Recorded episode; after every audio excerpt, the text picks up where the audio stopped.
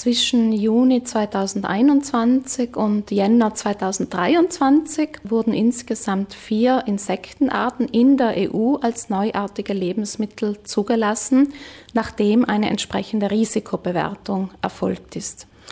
Die Larve des gelben Mehlwurms, die Wanderheuschrecke, die Hausgrille und jetzt neu auch der Buffalo-Wurm, das ist die Larve des Getreideschimmelkäfers. Diese Insekten dürfen entweder ganz verwendet werden zu Nahrungszwecken und da getrocknet oder tiefgefroren oder in gemahlener Form, also in Pulverform als Mehl. Das Insektenmehl kann in verarbeiteten Lebensmitteln als Zutat verwendet werden, etwa für Brot, Cracker, Grissini, Kekse, Riegel, Nudeln, Pizza, Chips oder Fleischersatzprodukte. So wie alle anderen Zutaten auch, müssen Insekten oder Insektenmehl in der Zutatenliste aufscheinen. Nachdem die Hersteller gewisse Zielgruppen ansprechen möchten, schreiben sie es teilweise auch auf die Schauseite der Verpackung, beispielsweise mit Insektenmehl Confarina di Insetti. Und nicht zuletzt ist vorgeschrieben, dass eine Allergenkennzeichnung auf dem Produkt vorhanden sein muss. Dies deswegen, weil vor allem Personen mit einer Allergie auf Krustentiere und Milben auch auf diese Insekten allergisch reagieren können. Grillen, Heuschrecken und Co. sind reich an Proteinen, Vitaminen, Mineral- und Ballaststoffen.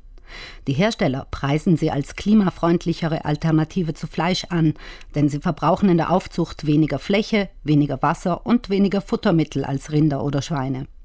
Auch wandeln sie Futter effizienter in Proteine um und verursachen weniger Treibhausgasemissionen.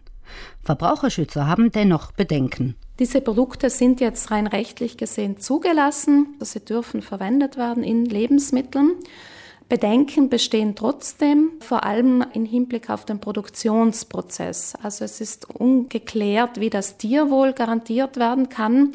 Es ist nicht klar, ob Antibiotika eingesetzt werden in der Insektenzucht, wie die Tiere dann getötet werden, unter welchen hygienischen Bedingungen. Also da sind aus Sicht des Verbraucherschutzes einfach noch einige Fragen offen und noch zu klären. In einem Land wie Italien, wo das Essen einen vergleichsweise hohen Stellenwert einnimmt, verwundert es kaum, dass Insekten im Essen wenig Anklang finden.